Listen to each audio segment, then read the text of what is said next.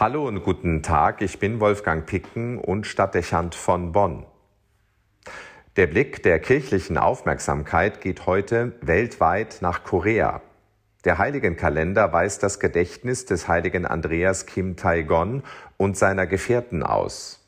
Sie gehören zu den mehr als 10.000 Märtyrern, die im 19. Jahrhundert im asiatischen Königreich wegen ihres Glaubens ihr Leben verlieren. Wir sprechen von einem Blutbad großen Ausmaßes. Mit unbeschreiblicher Härte werden Christen verfolgt und viele von ihnen gefoltert und umgebracht. Andreas Kim ist der erste einheimische Priester, der 1846 mit 25 Jahren hingerichtet wird. Schnell ist vergessen und aus dem Blick geraten, dass die Christenverfolgung kein Phänomen allein der Antike ist. Viele dürften das annehmen, weil die Zeit des Urchristentums eng mit dem Schicksal der Unterdrückung und dem Lebensopfer der frühen Märtyrer verbunden ist. Aber in vielen Regionen der Welt hat es auch in der Neuzeit systematische Verfolgungen von Christen und Katholiken gegeben. Die Erfahrungen in Korea liegen nur 150 Jahre zurück. Gegenwärtig sagen Statistiken, dass die meistverfolgte Religion der Welt das Christentum sei und dass das Ausmaß dieser Verfolgung in der Geschichte noch nie so groß war wie zur gegenwärtigen Zeit. Für unsere westliche Welt wirkt das unvorstellbar, während in unseren Ländern nicht wenige auf Distanz zu ihren christlichen Kirchen gehen, würden sich viele Menschen in anderen Teilen der Welt wünschen, sie könnten sich frei zu ihrem Glauben bekennen. Für sie ist die Zugehörigkeit zu ihrem Glauben mit dem Gewinn an Freiheit und Würde verbunden. Sie identifizieren sich mit dem Glauben an Christus. Es ist ein unverzichtbarer Teil ihres Lebens. Aber sie müssen deshalb täglich mit der Angst leben, entdeckt, benachteiligt oder sogar ermordet zu werden. Diese Wirklichkeit ist für uns so unvorstellbar, dass schnell davor die Augen verschlossen werden und nicht wenige, die sich so in Not befinden, sich von ihren eigenen Glaubensschwestern und Brüdern im Stich gelassen fühlen müssen und sich selbst überlassen sind.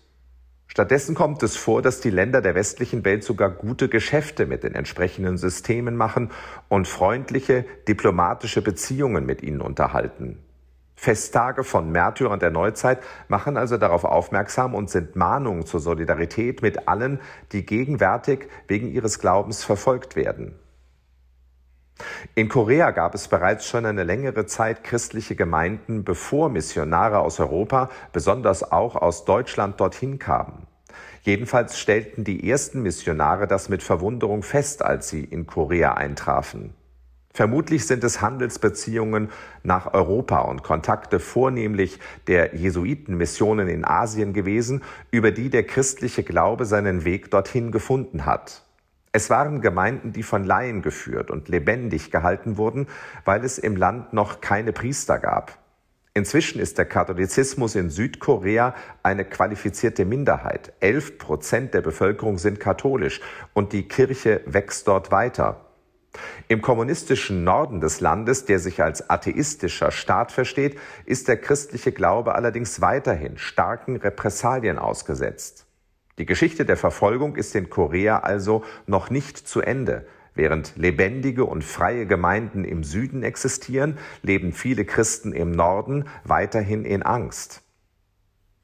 Die letzten beiden Päpste haben auf diese Situation hinweisen wollen. Johannes Paul II.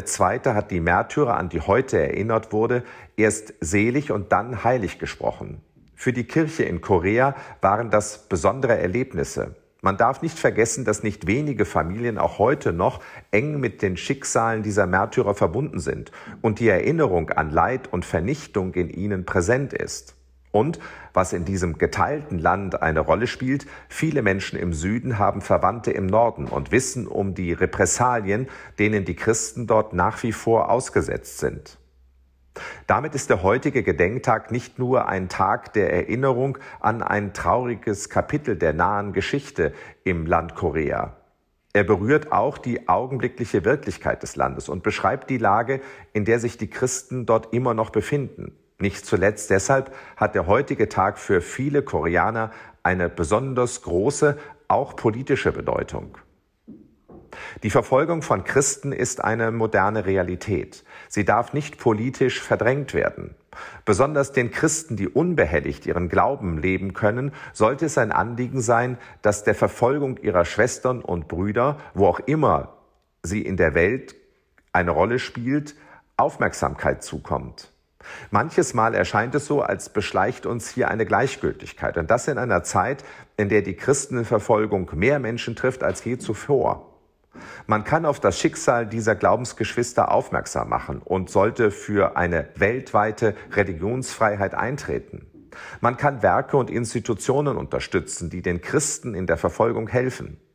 Was aber nicht minder wichtig und hilfreich ist, man kann sich im Gebet mit den verfolgten Christen vereinen und ihnen die Kraft erbitten, dass sie die Repressalien aushalten und sich die politische Lage in ihren Ländern so verändert, dass ein Leben als Christ ohne Probleme und Benachteiligung möglich wird.